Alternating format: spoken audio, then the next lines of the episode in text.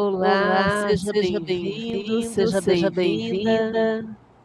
Vamos, Vamos iniciar, reiniciar, reiniciar os nossos, nossos estudos, estudos online do GEOL.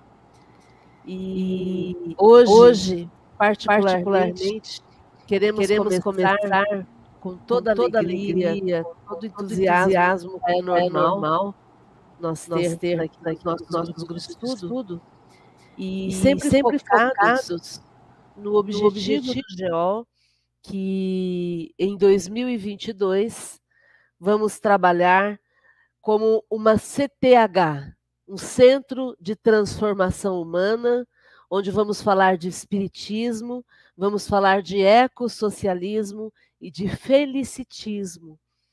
Somos espíritas progressistas focados na justiça social e no bem comum.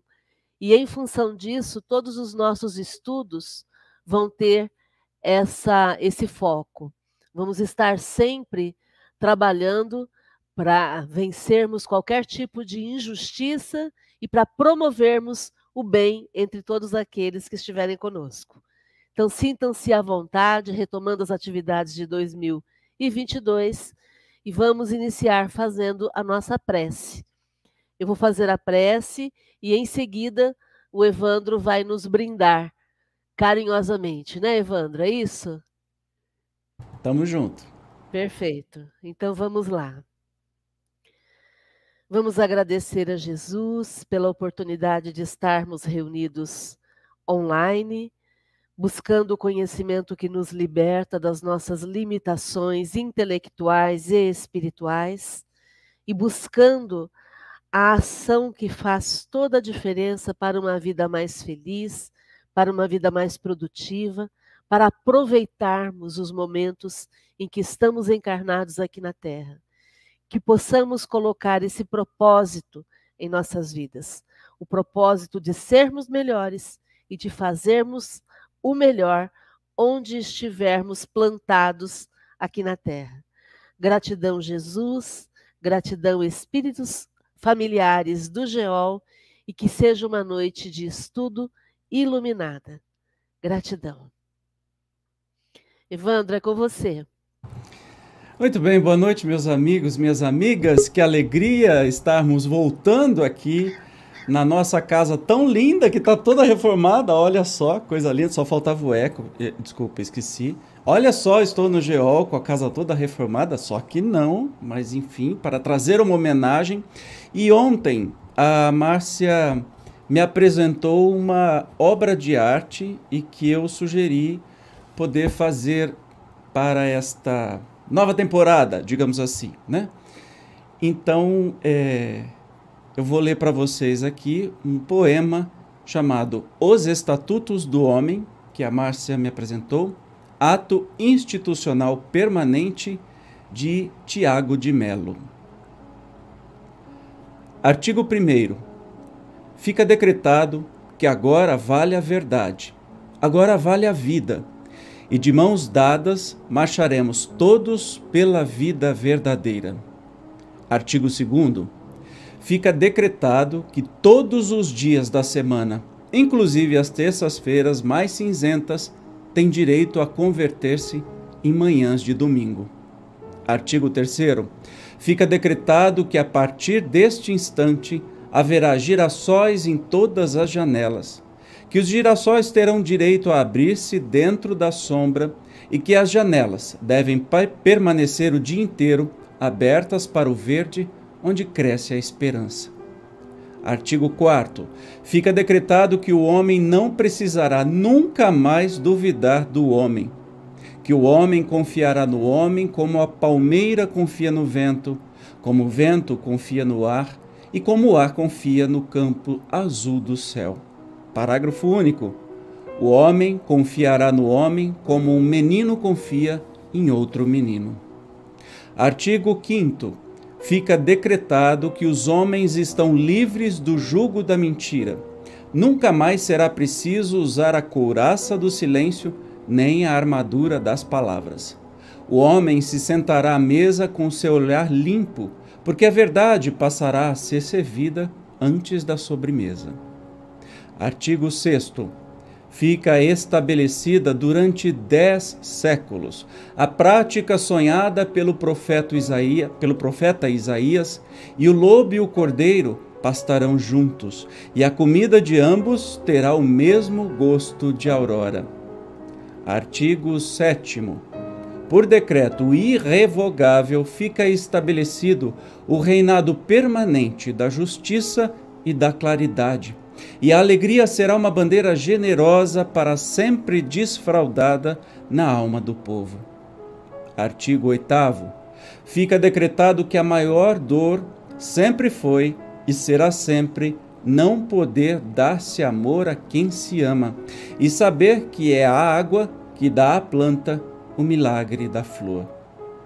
Artigo 9. Fica permitido que o pão de cada dia tenha no homem o sinal de seu suor, mas que, sobretudo, tenha sempre o quente sabor da ternura. Artigo 10. Fica permitido a qualquer pessoa, qualquer hora da vida, o uso do traje branco. Artigo 11. Fica decretado, por definição, que o homem é um animal que ama e que por isso é belo, muito mais belo que a estrela da manhã. Artigo 12. Decreta-se que nada será obrigado nem proibido.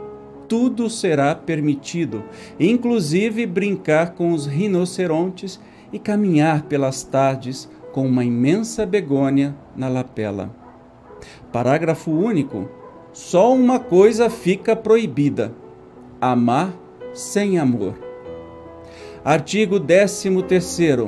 Fica decretado que o dinheiro não poderá mais comprar o sol das manhãs vindouras.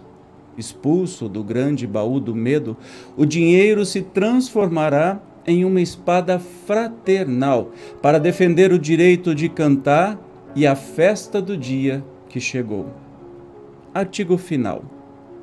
Fica proibido o uso da palavra liberdade, a qual será suprimida dos dicionários e do pântano enganoso das bocas. A partir deste instante, a liberdade será algo vivo e transparente, como um fogo ou um rio, e a sua morada será sempre o coração do homem.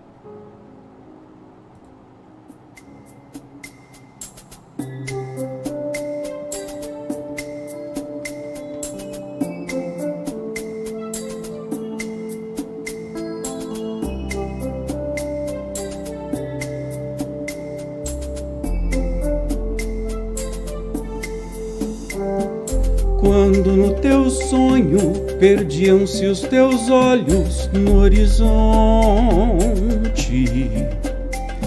além daqueles montes de um rio que em silêncio abraça o mar, ao sol da madrugada, teu barco segue rumo ao infinito e a voz lá escondida te guia e grita dentro do teu peito. Voavas como o vento, companheiro de tuas viagens. E o eco das montanhas chamou-te até o fim de outras paragens. Entraste na aventura que vive além da tua fantasia. Rasgando em sendas claras teu horizonte, o céu indo ao mar. Num jardim sereno, és flor que desabrocha, e o sol com seus raios colheu-te pra si. E no sol morrendo em ti uma nova estrela brilhará. Viva no teu sonho, fogo que jamais se apagará.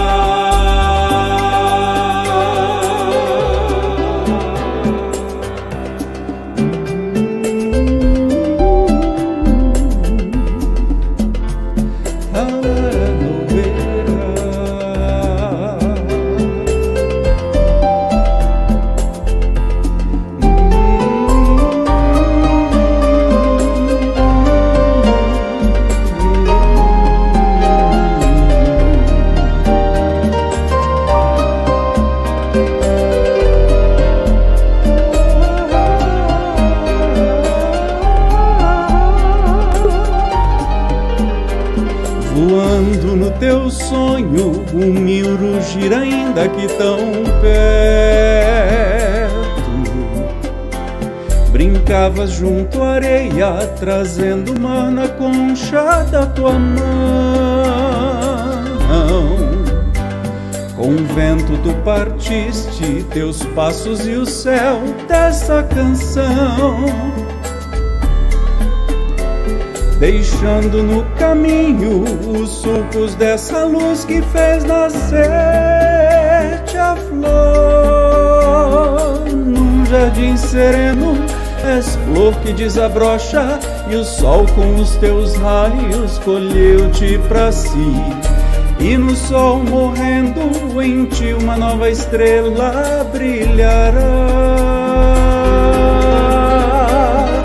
Viva no teu sonho, fogo que jamais se apagará.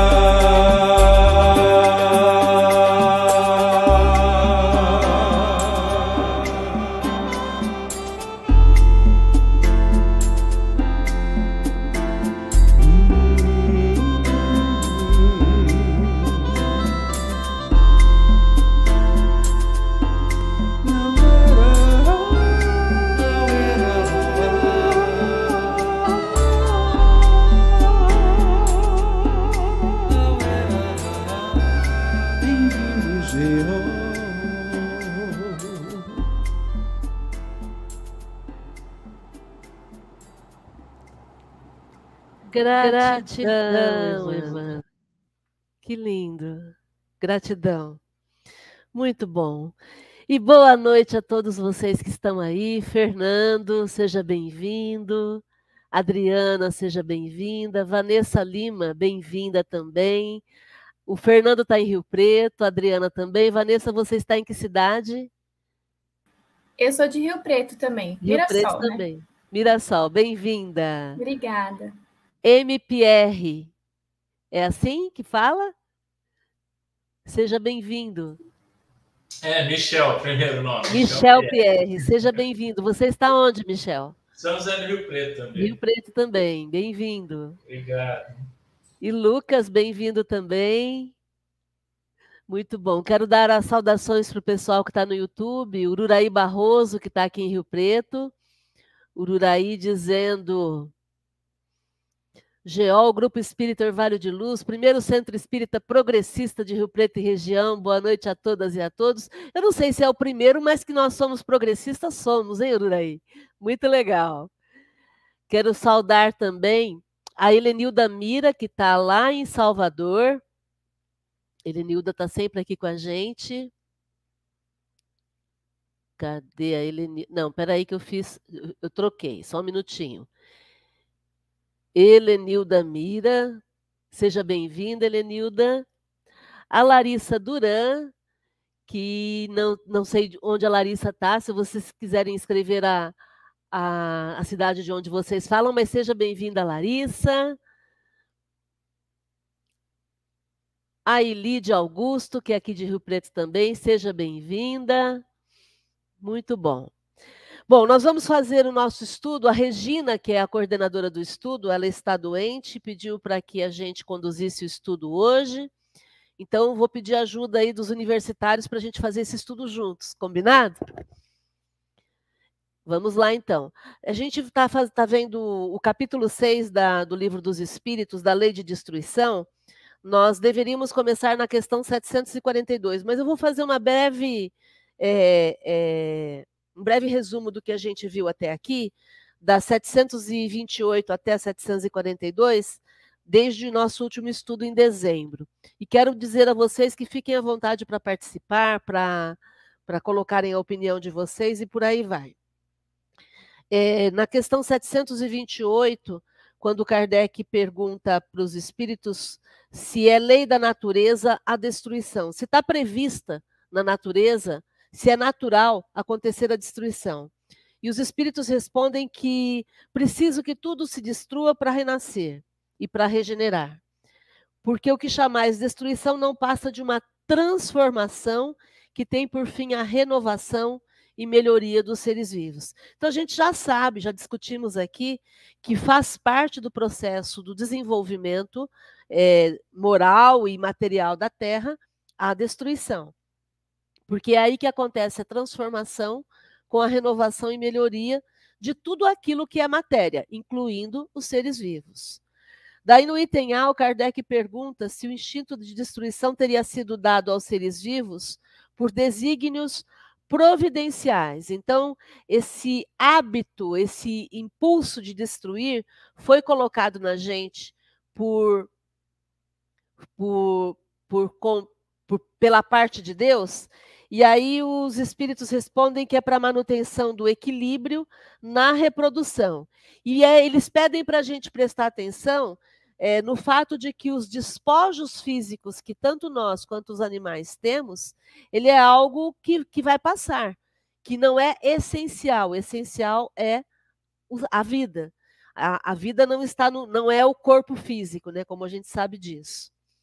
Depois na, 7, na 729, o, o Kardec pergunta se a regenera, regeneração dos seres se faz necessária, se a regeneração dos seres faz necessária a destruição, porque o cerca a natureza de meios de preservação e conservação, então se a gente tem que destruir para é, transformar e renovar, por que, que a gente. Por que, que faz parte a preservação, né? E a resposta dos espíritos é para que a destruição não aconteça antes do tempo. Porque o fato de estarmos vivos faz com que a gente desenvolva a nossa inteligência, o princípio inteligente. Estar vivo aqui na Terra faz com que o meu princípio inteligente se desenvolva. Então eu preciso permanecer o máximo de tempo possível para que eu possa aproveitar a oportunidade na Terra e para que eu possa desenvolver o meu princípio inteligente. Na 730, uma vez que a morte nos faz passar a uma vida melhor, nos livra dos males desta, Peraí, que tem alguém pedindo para entrar. Larissa, vamos lá. Entrou? Ok. Uma vez que a morte nos faz passar a uma vida melhor, nos livra dos males desta, sendo, pois, mais de desejar do que de, do que de temer, porque ele tem o homem instintivamente tal horror que ela lhe é sempre motivo de apreensão. Então, aqui o Kardec está questionando sobre a morte. Se a morte ela está é, tá aqui para que a gente melhore e passe por uma vida melhor, por que, que a gente teme tanto a morte? E aí os espíritos respondem que já dissemos que o homem deve procurar prolongar a vida para cumprir a sua tarefa. Qual tarefa é essa? Desenvolver o seu princípio inteligente, como nós lemos na anterior. É, e é por isso que a gente tem o um instinto de conservação que faz com que a gente sempre queira é, permanecer vivos. A não ser assim, ele muito frequentemente se entregaria ao desânimo. A voz íntima que o induz a repelir a morte lhe diz que ainda pode realizar alguma coisa pelo seu progresso.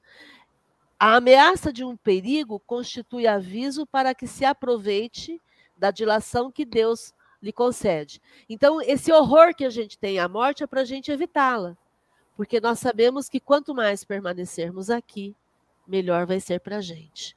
Gente, eu estou fazendo rápido porque eu estou fazendo um resumo. Mas se alguém quiser falar alguma coisa, é só chamar aí, tá bom? Tudo bem até aí? Perfeito. Larissa, você está falando a partir de onde? De Rio Preto. Rio Preto, seja bem-vinda. Foi viu? convidada pelo Lucas. Obrigada. Legal, bem-vinda. Obrigada.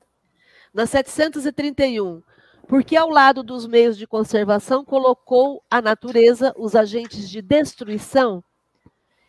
E aí a resposta é o remédio ao lado do mal, para manter o equilíbrio e servir de contrapeso. Então, da mesma forma que a lei de conservação é uma lei natural, a lei de destruição também é uma lei natural. E essa lei de destruição, ela vai trabalhar para manter esse equilíbrio e servir de contrapeso. Na 732, será idêntica em todos os mundos a necessidade de destruição, aqui começa a ficar sensacional esse capítulo. Por quê? Porque os espíritos dizem: guarda proporções com o estado mais ou menos material dos mundos. E aí, olha o que eles falam: cessa quando o físico e o moral se acham mais depurados. Então, a, todo esse processo de ter necessidade de destruição faz parte do mundo atrasado em que a gente vive. Vamos lembrar que existem cinco categorias de mundos e a Terra está no segundo. Então, são mundos primitivos, mundos de expiação e provas, mundos de regeneração, mundos é, felizes e mundos celestes. Nós estamos no segundo, então ainda somos muito atrasados. Por isso é que a gente sofre tanto o impacto da destruição aqui na Terra. Mas vai cessar quando a nossa parte física e a nossa parte moral estiverem mais equilibrados, mais depurados. Na 733, entre os homens da terra existirá sempre a necessidade de, de destruição? A resposta: essa necessidade se enfraquece no homem à medida que o espírito sobrepuja a matéria. Então, conforme nós fomos nos tornando mais espiritualizados e menos materializados, a gente vai sofrer menos impacto da ação da destruição, a gente vai sofrer menos com as perdas. Na continuação lá, o horror à destruição cresce com o desenvolvimento intelectual e moral. É óbvio, se eu me desenvolvo intelectualmente e moralmente, eu passo a evitar a destruição. Eu passo a ter horror à destruição. 734. Em seu estado atual, tem o homem direito ilimitado de destruição sobre os animais? A resposta: tal direito se acha regulado pela necessidade que ele tem de prover ao seu sustento e à sua segurança. O abuso jamais constituiu direito.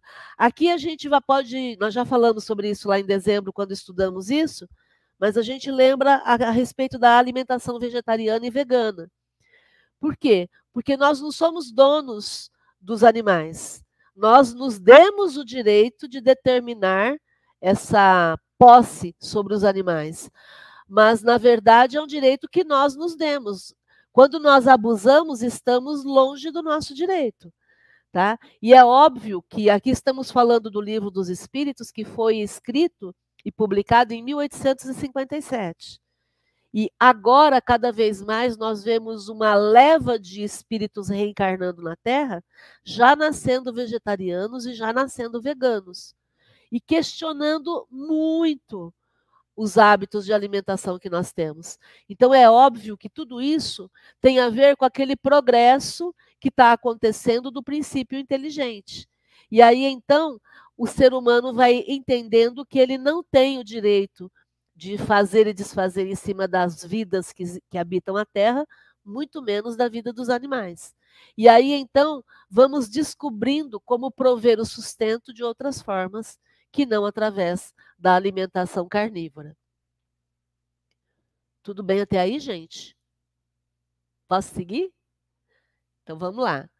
735. Que se deve pensar da destruição quando ultrapassa os limites que as necessidades e a segurança traçam? Da caça, por exemplo? Então, aqui é legal porque Kardec começa a entrar em alguns pontos específicos. Então, por exemplo, existem pessoas que fazem caça por esporte, né? E, o Kardec, e os espíritos respondem: é predominância da bestialidade sobre a natureza espiritual. Então, por quê? Por que isso?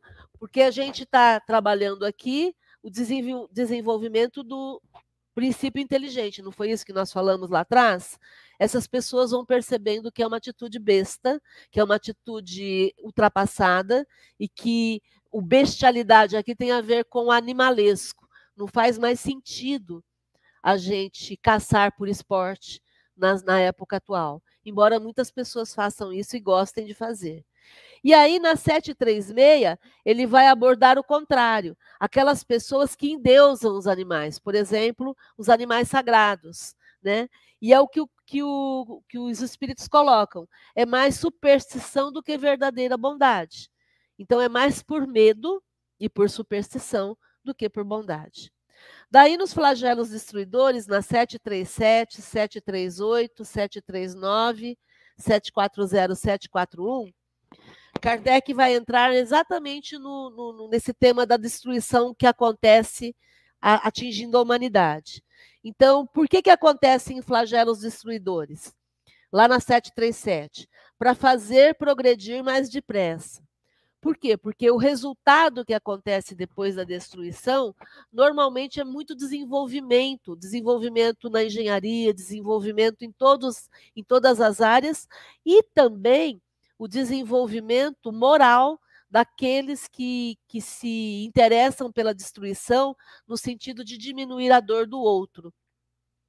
Então, esses flagelos, eles a gente chama de flagelos, mas são oportunidades de crescimento, de, de promoção daquele grupo que está sendo atingido. Aí, lá na 744, que a gente ainda vai ler, mas aqui está tá no final da 737, ele diz assim: que objetivou a providência tornando necessária a guerra? A liberdade e o progresso. Então, tudo aquilo que acontece no campo material é para acontecer liberdade e progresso. Na 738, para conseguir a melhora da humanidade, não podia Deus empregar outros meios que não os flagelos destruidores? Então, Deus não tinha um plano B, um plano C, que não contemplasse a destruição? E a resposta dos espíritos pode, e isso acontece o tempo todo, pois que deu a cada um os meios de progredir pelo conhecimento do bem e do mal, e aí através das escolhas, né? O homem então o homem, porém, não se aproveita desses meios. E aí ele vai ter, o, ter castigado o orgulho, vai, se, vai sentir a sua fraqueza através desses flagelos destruidores. Aí no item A, mas nesses flagelos tanto sucumbe o homem de bem como o perverso. Será justo isso? E aí a resposta é uma resposta muito bonita de ser lida. Durante a vida, o homem tudo refere ao seu corpo. Entretanto, de maneira diversa, pensa depois da morte. Ora, conforme temos dito, a vida do corpo bem pouca coisa é. Um século no vosso mundo não passa de um relâmpago na eternidade. Logo, nada são os sofrimentos de alguns dias ou alguns meses de que tanto vos queixais. Representam um ensino que se vos dá e que vos servirá no futuro. Aí olha essa colocação dos espíritos. Os espíritos que preexistem e sobrevivem a tudo formam o mundo real. Gente, já passou da hora da gente se tocar com relação a isso. Nós somos espiritualistas. Nós não somos materialistas. Então, nós somos espíritos numa experiência carnal. E aí, depois, o espírito ainda continua dizendo: os corpos são meros disfarces com que eles aparecem no mundo. Então, isso para mostrar o quanto que a vida material bem pouca coisa é. No comentário de Kardec dessa questão, ele coloca o seguinte: venha por um flagelo a morte, ou por uma causa comum, ninguém deixa por isso de morrer, desde que haja soado a hora da partida. A única diferença em caso de flagelo é que maior número parte ao mesmo tempo. Então, toda vez que a gente tem uma guerra ou uma destruição que, que acaba matando muita gente, se era o momento daquela pessoa morrer, vai acontecer. A única diferença é que vai, vai morrer o maior número de pessoas ao mesmo tempo. Na 739, tem os flagelos destruidores utilidade do ponto de vista físico, não obstante os males que ocasionam, quer dizer, uma destruição que aconteça tem alguma, algum benefício físico? Tem. É aquilo que a gente já falou. Muitas vezes mudam as condições de uma região, mas o bem que deles resulta, só as gerações vindouras o, experimentam. A gente sempre se lembra do tsunami que aconteceu em 2006, se não me engano, 2006, né? Lá na, na, na, na no, no, como é que chama? Tá. Nossa, fugiu o nome do país.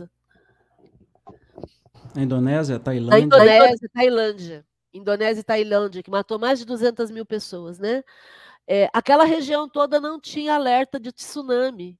E depois daquilo foi implantado essa obrigatoriedade. Então é óbvio que existe, do ponto de vista físico, mudanças. É, o que a gente precisa é aprender com a situação, né? 740. Não serão os flagelos provas morais para o homem, por porem no abraços com as mais aflitivas necessidades? Os flagelos são provas, então vamos lembrar que prova é aquilo que necessariamente você não precisa passar, mas que se você passar e for bem, você é promovido. Igual prova de escola, tá? Então os flagelos são provas que dão ao homem ocasião de exercitar a sua inteligência, de demonstrar a sua paciência e resignação ante a vontade de Deus. E que lhe oferecem ensejo de manifestar seus sentimentos de abnegação, que é desprendimento, né? desinteresse e amor ao próximo. É claro que diante do, do flagelo tem muita gente que faz exatamente o oposto. Tem gente que vai saquear o supermercado que foi invadido pela água. Tá? Então, essa pessoa não entendeu nada.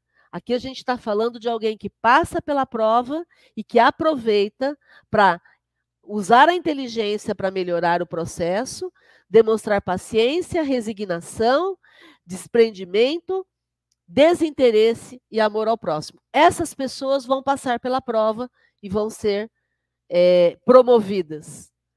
741. Dado ao homem conjurar, que é prevenir, os flagelos que o afligem, em parte é, não porém como geralmente o entendem.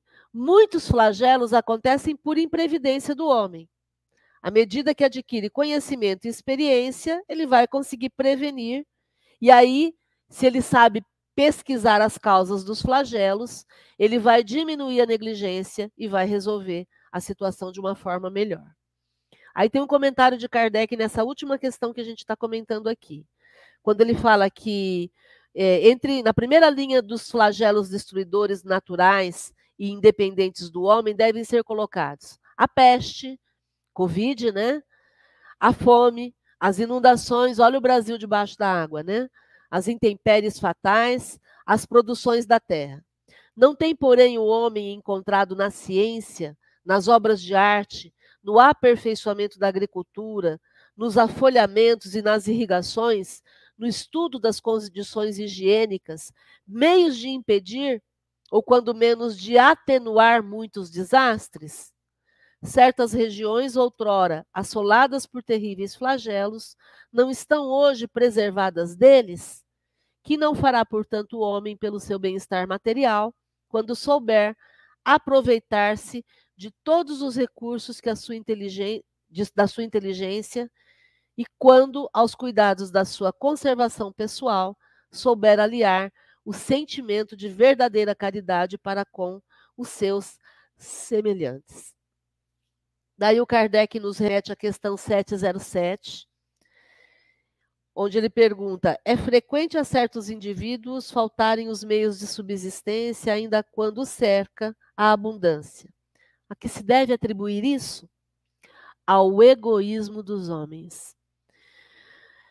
Por isso é que nós iniciamos hoje falando que somos um centro de transformação humana focado na diminuição das injustiças, buscando a justiça acima de tudo e buscando o bem comum como ação no nosso dia a dia. A gente quer usar o Espiritismo para a gente entender melhor esse mundo em que a gente vive e para transformar o nosso ambiente num ambiente melhor, onde todos possam se sentir acolhidos. Combinado, gente? Fiz um resumo, procurei fazer super rápido e agora a gente vai entrar no tema de hoje, 742 e seguintes. Comentários até aí? Alguém, Márcia, eu posso colocar o texto em evidência. Pode por ser? Favor, por favor, por favor. Então, peraí, eu vou testar, tá? Então vai ficar meio tá, maluco tá, agora. Tá. Perfeito. Enquanto isso, alguém quer falar alguma coisa, é só abrir o microfone e falar, gente.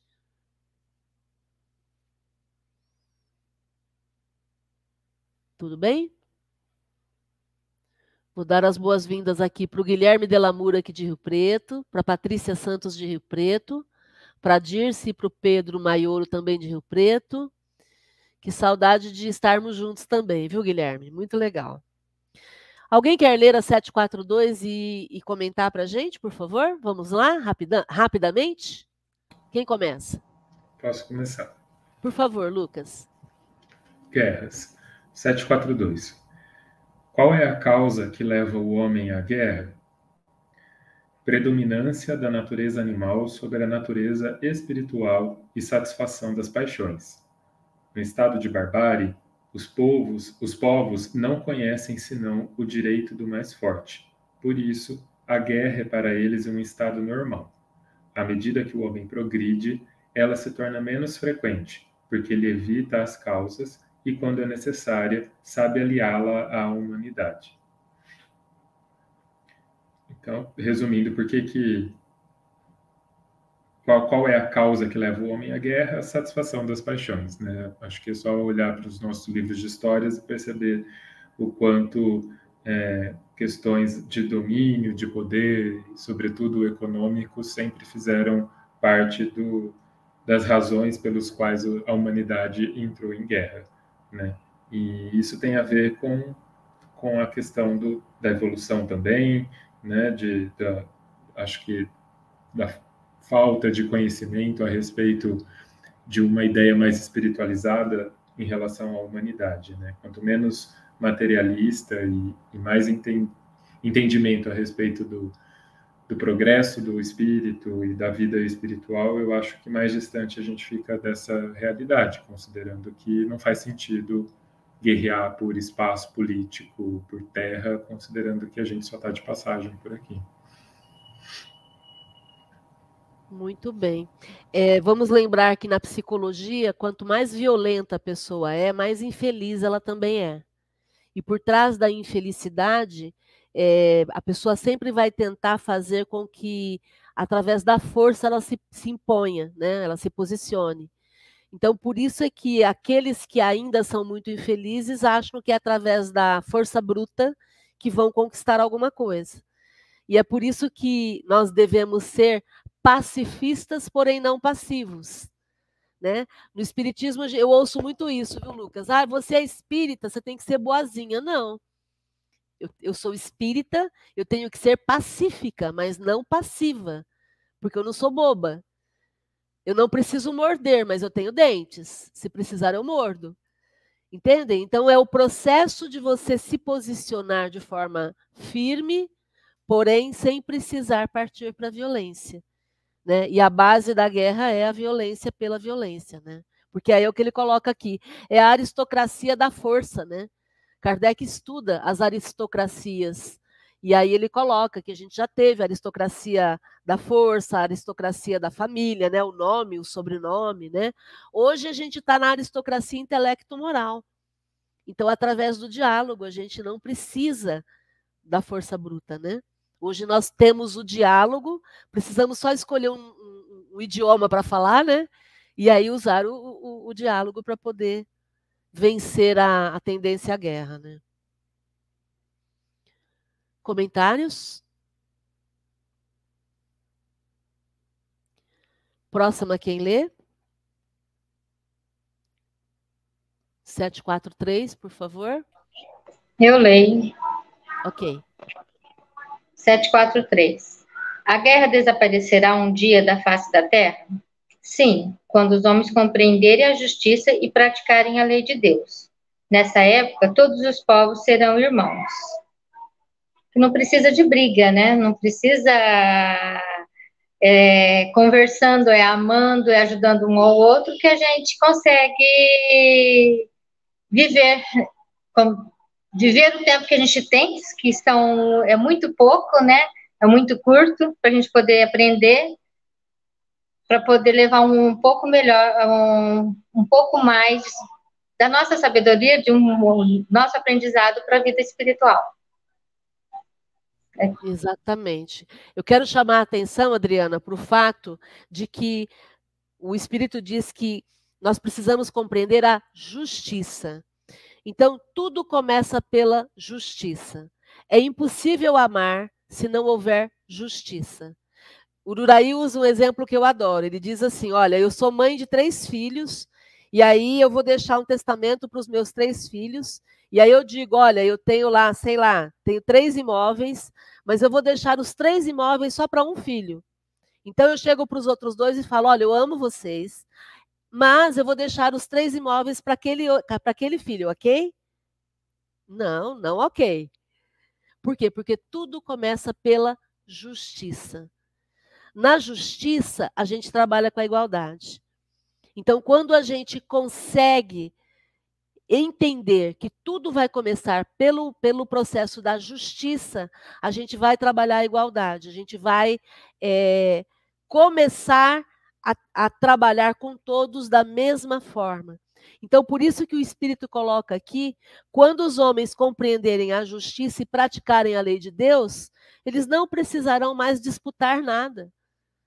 Nem poder, nem território, nem opinião. Não vai mais ter briga. Por quê? Porque todos têm direitos. Todos são tratados da mesma forma. Isso é ser justo. É tudo para todos. Por isso que a gente trabalha aqui como um grupo espírita progressista, que é uma redundância, né? A gente sabe que o espiritismo já é progressista. Mas a gente precisa falar, por quê? Porque ainda existem pessoas que querem conservar aquilo que foi adquirido de forma injusta. Entende? Então, são privilégios que a gente vai ter que abrir mão, para que a gente possa entender que tem que agir com justiça. Justiça é tudo para todos. Não tem outra forma. E aí, gente? O que, que vocês acham dessa, desse debate, dessa Omar, ideia? Oi, Fernando. Eu, não sei se você viu hoje aí que a, os, as famílias mais ricas do mundo, os mais ricos do mundo, é, não sei quantas vezes aumentaram a sua fortuna agora aí na pandemia, né? Isso é a maior prova da injustiça. 30%. Né? Enquanto, isso, 30%. Imagina, numa época dessa. Outra coisa, essa quando você fala que as, as guerras estão aí, sempre está no interesse pessoal acima do coletivo, né? E aí, existe uma, uma ideia de que é, através daquilo que eu penso, eu induzo outras pessoas a pensar e eu vou contra alguém. E aí cria-se um momento de guerra, porque eu vou defender um ponto de vista em detrimento do outro, e não junto com o outro, podendo ter duas ideias, né? A minha é melhor. E aí eu começo a criar conflito que posso levar a uma guerra, não é? Por isso que nós necessitamos entender que... ideias, né? A minha é melhor.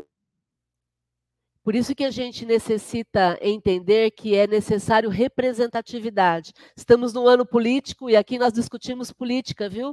Para quem está chegando agora, a gente também discute política, porque a política é a arte de governar para o bem comum, né? Como o Fernando lembrou aí. E nós precisamos de representatividade, porque a nossa representatividade está muito contaminada. Né? São sempre os mesmos é, representando o povo. E esses mesmos não, então, não estão interessados no bem comum, eles estão interessados no bem pessoal, como o Fernando acabou de lembrar. Então, por isso é que nós necessitamos fazer uma incrementação da ideia de que o conceito de justiça tem que ser o bom para todos, né? Seja bem-vindo, Uraí Barroso.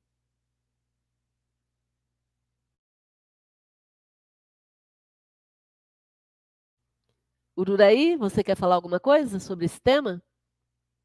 Você está sem som. Olá, muito obrigado. A honra é minha, que alegria, hein?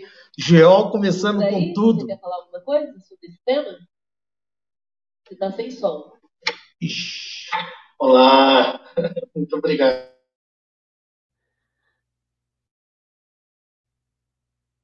Ururaí, estava tava tudo certo, tava, tava com delay.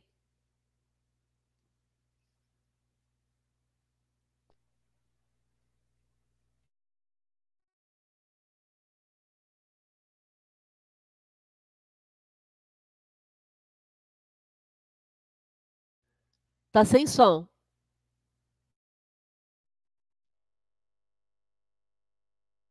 Bota o fone, tio.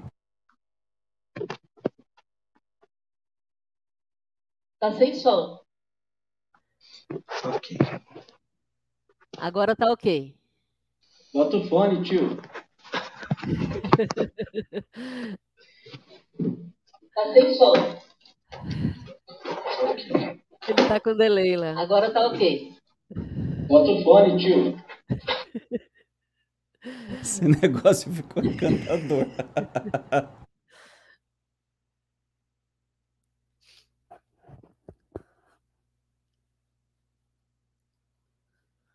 Vamos continuar enquanto ele. Vamos lá, vamos lá, vamos continuando. É... Tudo bem até aí, gente?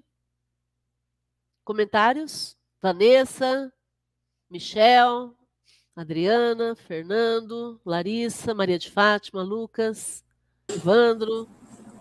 É, eu quero falar, cara, que, é, a, que realmente a gente tem que entender a justiça, a justiça é universal, a justiça que vem do, do amor absoluto, porque um exemplo é, não é a justiça do minha justiça, que, nem, aconteceu, teve um, um episódio da minha família, dança, tal, eu, eu, eu mesma fiquei indignada por uma pessoa que não fazia parte, tal, de, de ter levado da herança, da herança. Até a hora que eu peguei me dei conta, se, se aconteceu tudo isso, e ela tem feito, quem sou eu para falar que ela não tem? Eu acho que é esse, esse, essa consciência é, que não é a minha, a minha justiça, a justiça, a justiça do outro, a justiça uma justiça além do, do meu umbigo. É uma justiça para todos. Se ele tem direito, quem sou eu para falar que não tem? Né? Eu acho que essa conscientização que fará do mundo um, mundo mais justo, né? Acho que é isso que eu queria dizer. Ok. Ururaí tá ok? Pode falar? Posso fazer um comentário? Quem está falando? A Larissa. Larissa, pode falar. É, isso que a. Ah, eu não estou vendo mais ela aqui. Maria de a Fátima. Maria falou. É, eu acredito que a justiça de Deus ela é incompreensível por nós ainda. Né? Então, a compreensão que a gente tem de justiça é, é limitada pelo, pelo, pelo nosso desenvolvimento, né, que ainda é pouco, é pequeno, a gente não tem a noção para entender né, toda a grandeza da justiça de Deus. Né? Por isso que às vezes a gente vê coisas aí acontecer e a gente fica, meu Deus, por que, que isso está acontecendo? Né? Porque a gente não entende a fundo e afinco como é a, a, aquela situação e, e, o porquê daquilo. Né? Então, a justiça que a gente entende, né, que, que é do direito, que rege a nossa sociedade, ela é muito limitada, eu acredito. Perfeito. E também o nosso espaço temporal é muito pequeno, né, Larissa? A gente acha, como nós lemos aqui, a gente fica endeusando demais a nossa encarnação, a gente se esquece que é apenas uma encarnação na, na eternidade, né? É óbvio que tem toda a importância o fato de estarmos aqui agora. E somos espíritos de uma experiência. E vamos ter inúmeras outras oportunidades. Quem mais? Eu só queria dar uma dica. É, vocês podem colocar em tela cheia, que dá para perceber todo mundo fácil, fácil, tá? Tá bem na, na, na, imagem aí que você tem, no cantinho direito inferior tem um tela cheia. Coloca aí que vocês vão ver coisa mais linda que vai acontecer.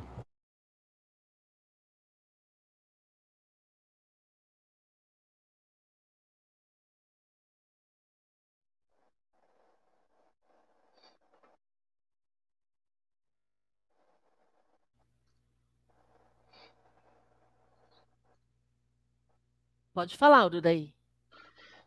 Está me ouvindo? Sim. Alô? Sim? Sim. Tá. É... Consegui. é, que bom. É, veja, o... quando o Geol, o Geol sempre foi progressista, né?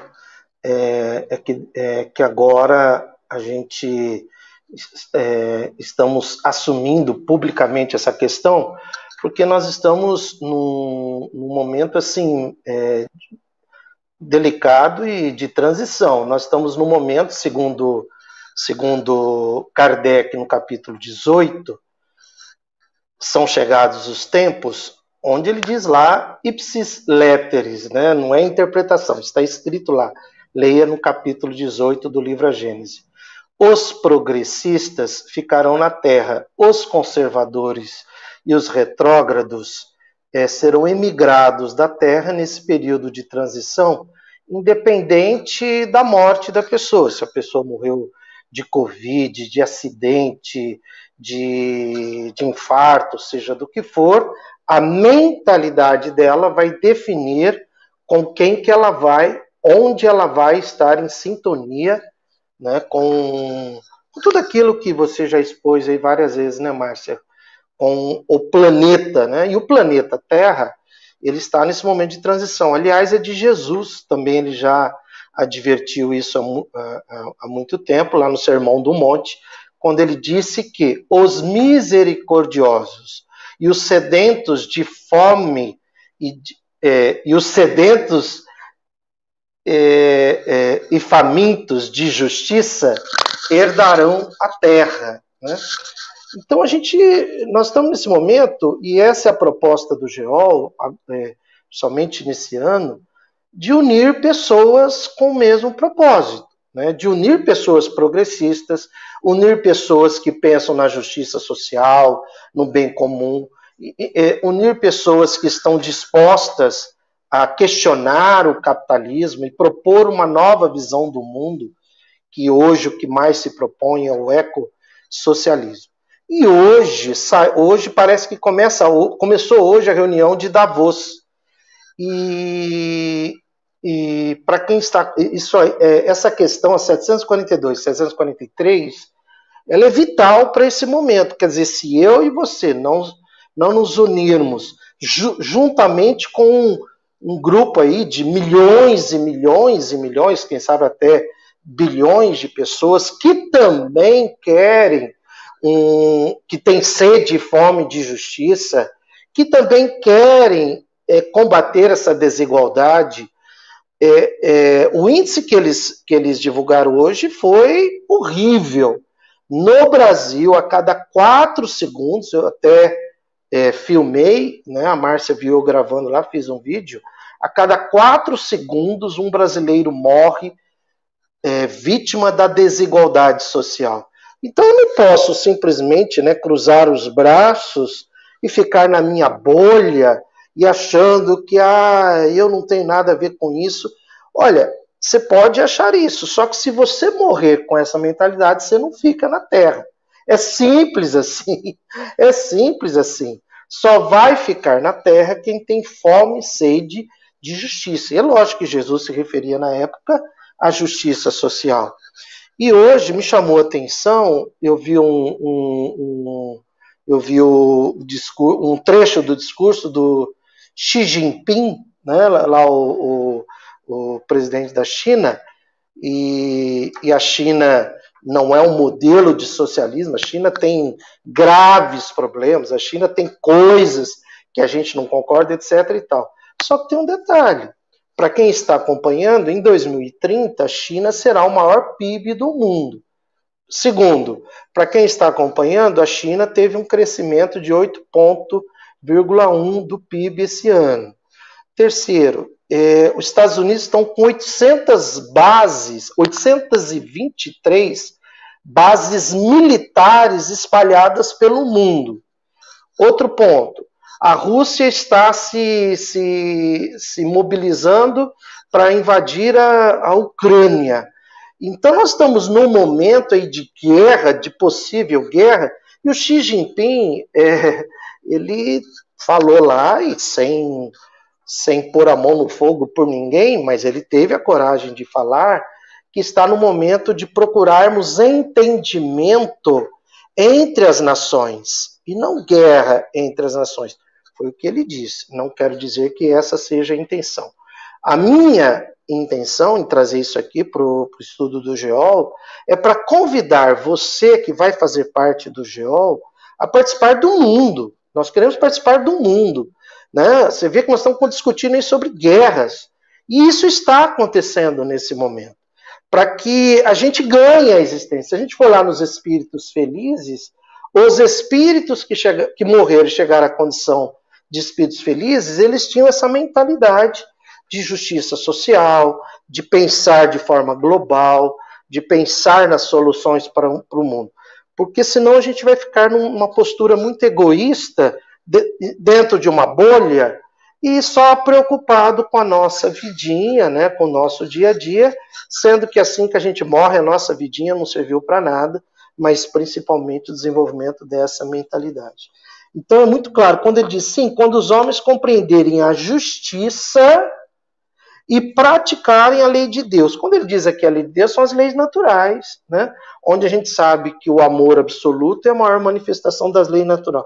Nessa época, todos os povos serão irmãos. Será que não estamos sendo provocados para iniciar essa época plantando sementes de fraternidade, sementes de justiça social, sementes de bem comum? Nós temos que começar e temos que nos juntar. Então, eu queria fazer esse comentáriozinho, por isso que eu tomei a ousadia de entrar aí, porque eu achei assim, é, tem tudo a ver com o dia de hoje, esse estudo que está sendo feito aí no Livro dos Espíritos. Muito bom. Comentários?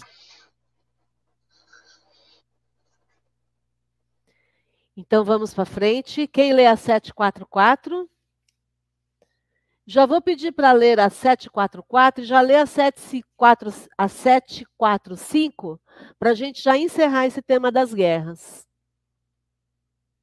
Quem se habilita? Posso ser eu.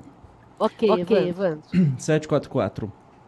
Que objetivou a providência, tornando necessária a guerra, a liberdade e o progresso? Sob pergunta. Desde que a guerra deve ter por efeito produzir o advento da liberdade, como pode frequentemente ter por objetivo e resultado a escravização? escravização temporária para oprimir os povos, a fim de fazê-los progredir mais depressa.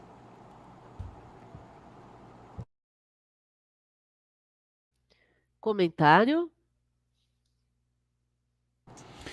Interessante isso, né? É Quer dizer, está falando sobre a providência, está falando sobre Deus tornando necessária a guerra. Então, em que certos momentos do mundo ela foi necessária para ter liberdade, uma vez que os povos, por exemplo, escravizados, não seriam desescravizados só por boa vontade das pessoas que os escravizavam. Então, disso aí resulta a rebelião e a gente é, é, percebe que em todos os, os as grandes mudanças da sociedade não são feitas pacificamente, sempre num estado de guerra, né? Num, numa revolta social, num, num pico assim de não aguentamos mais, então vamos fazer alguma coisa é, sem é, necessariamente passar pelo diálogo. Mas eu acho que nós já estamos num outro, num outro tempo, né? E a subpergunta, né, que desde que a, de, que a guerra deve, por efeito, produzir o advento da liberdade, ou seja, depois da guerra vem a liberdade, como pode frequentemente ter por objetivo e resultado a escravização, pois a escravização é temporária para oprimir os povos a fim de fazê-los progredir mais depressa. Eu entendo que a gente é doido para se acomodar, né? Não é uma justificativa da escravização, longe disso, pelo amor de Deus, e nem o Espiritismo faria isso. Mas, assim, tenta compreender com uma certa lógica por que, que a gente passou nesses processos, já que a pergunta é assim: qual o objetivo da providência? Parece assim que, ah, Deus, né, coisa que era usado muito antigamente, ah, Deus é, nos disse que é, escravos fazem parte da vida. Né? Na época da escravidão, isso acontecia muito. Ah, assim que Deus deixou. Não vai muito longe. Hoje em dia a gente escraviza animais ou os mata para comer e diz assim: muita gente fala assim, não, foi Deus que deixou assim. Eu acho que foi o objetivo do Kardec perguntar nesse sentido para que a gente veja é, o resultado que disso aconteceu, não que é, se estimule a acontecer isso de novo, né? Muito bom. Comentário, gente. Eu quero só falar sobre a liberdade e o progresso que o Evandro acabou de ler aí. A gente tem que lembrar que muita da, muitas das tecnologias que temos hoje são advindas do progresso, eh, são advindas da, da guerra.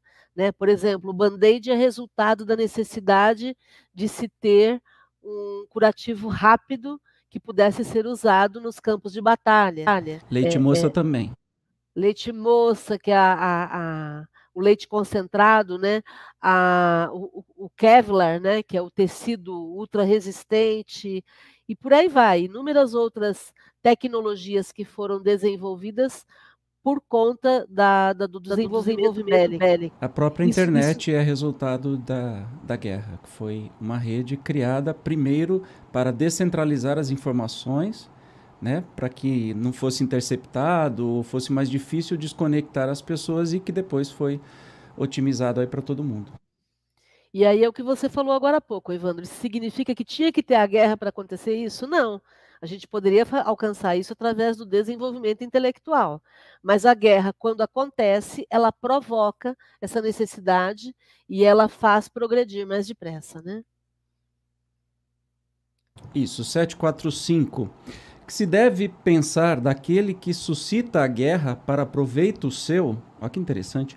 Grande culpado é esse, e muitas existências lhe serão necessárias para espiar todos os assassínios de que haja sido causa, porquanto responderá por todos os homens cuja morte tenha causado para satisfazer sua ambição. Gente, muitas existências, né? Grande culpado.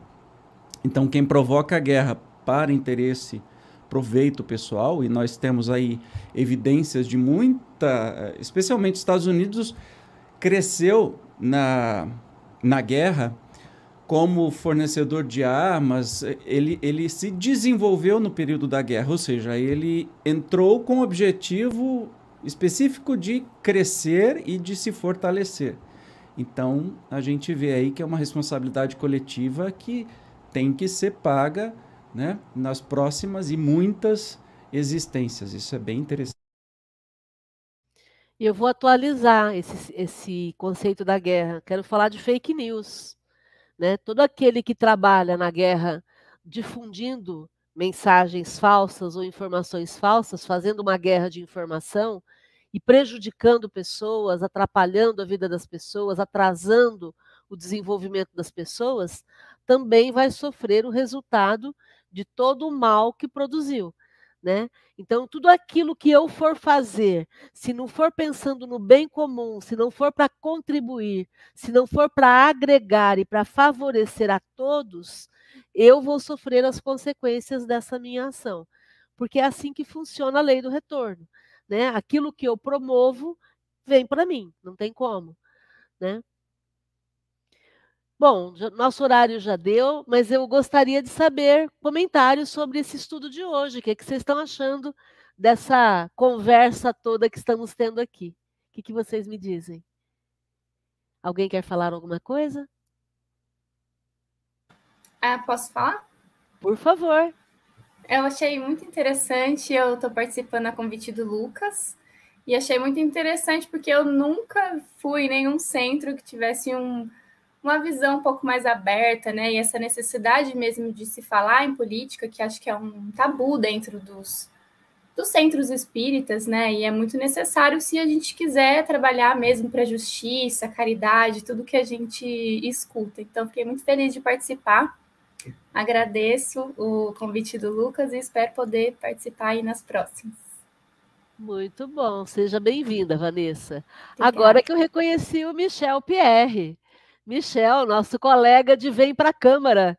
Sempre estivemos juntos na Câmara Municipal, aprendendo um pouquinho sobre política, entendendo que são as leis que fazem, que vão reger o mundo, né, Michel?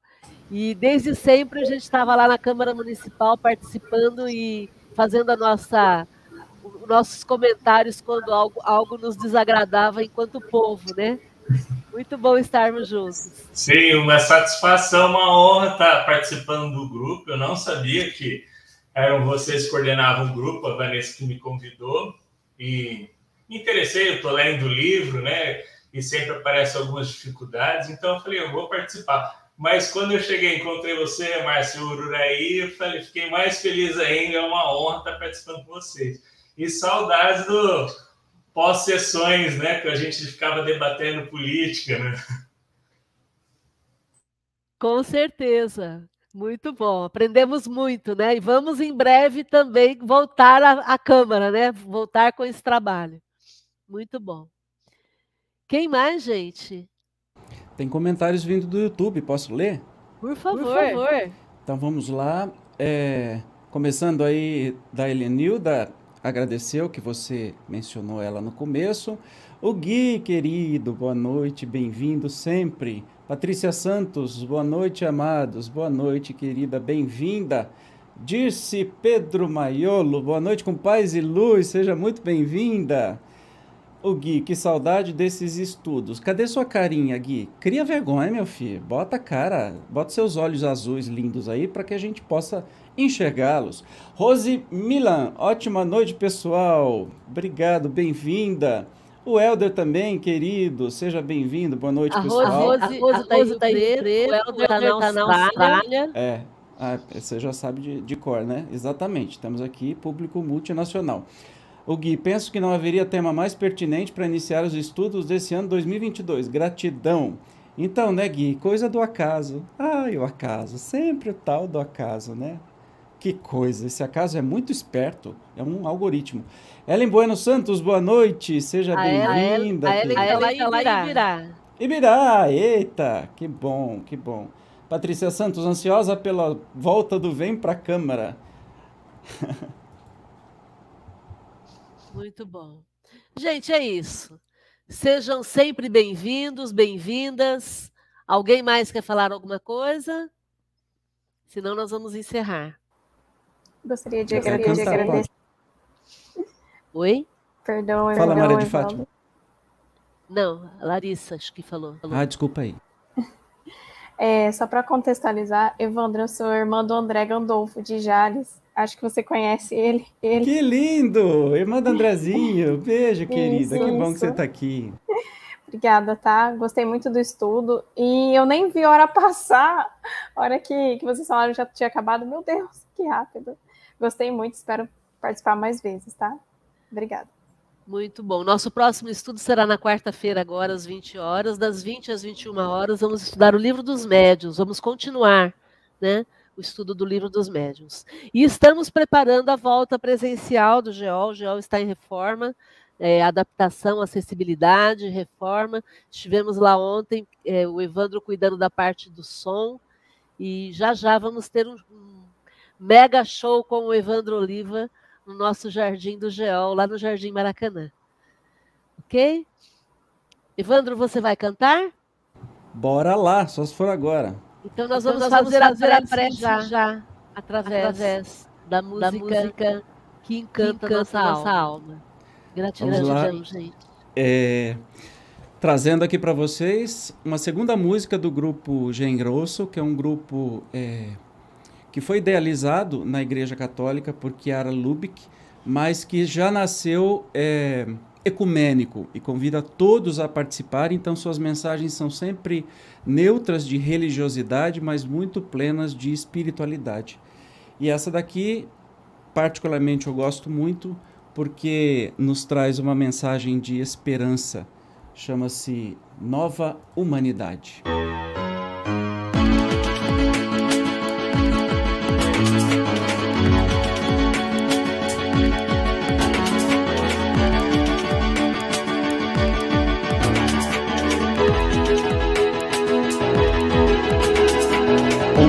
Iremos para se continuar assim?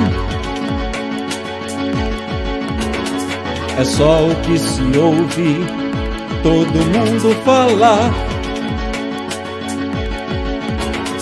Existe a violência, escândalo e tanto mal. Onde é que estão os grandes ideais? É certo, o mundo hoje vive no centro escuro Exalta-se o erro e a notícia crua e dura.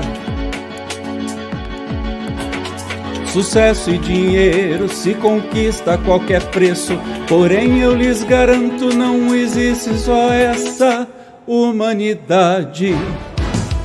Conheço outra humanidade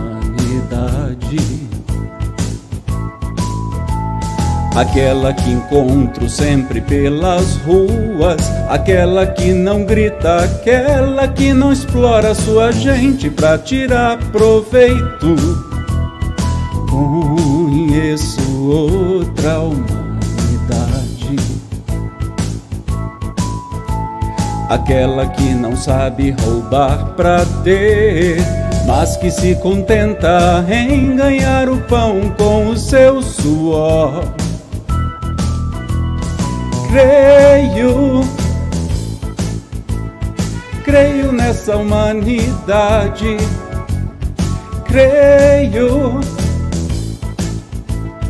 creio nessa humanidade que vive no silêncio. Ainda é humilde, ainda se desculpa e se faz criança. Essa é a humanidade que me dá esperança.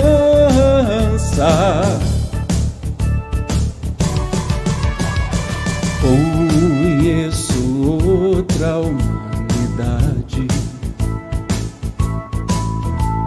aquela que hoje vai contra a corrente, aquela que quer dar também a sua vida para morrer pela própria gente conheço outra humanidade.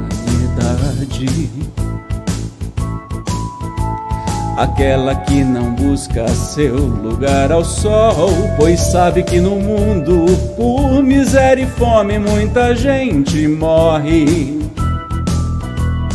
Creio, creio nessa humanidade, creio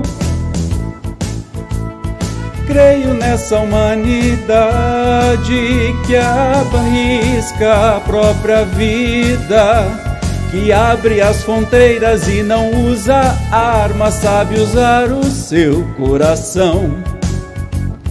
Essa é a humanidade que crê no amor, creio. Creio nessa humanidade, creio creio nessa humanidade que abate as fronteiras, que arrisca a própria vida e não usa arma, sabe usar o seu coração. Essa é a humanidade que crê no amor. Essa é a humanidade que crê no amor.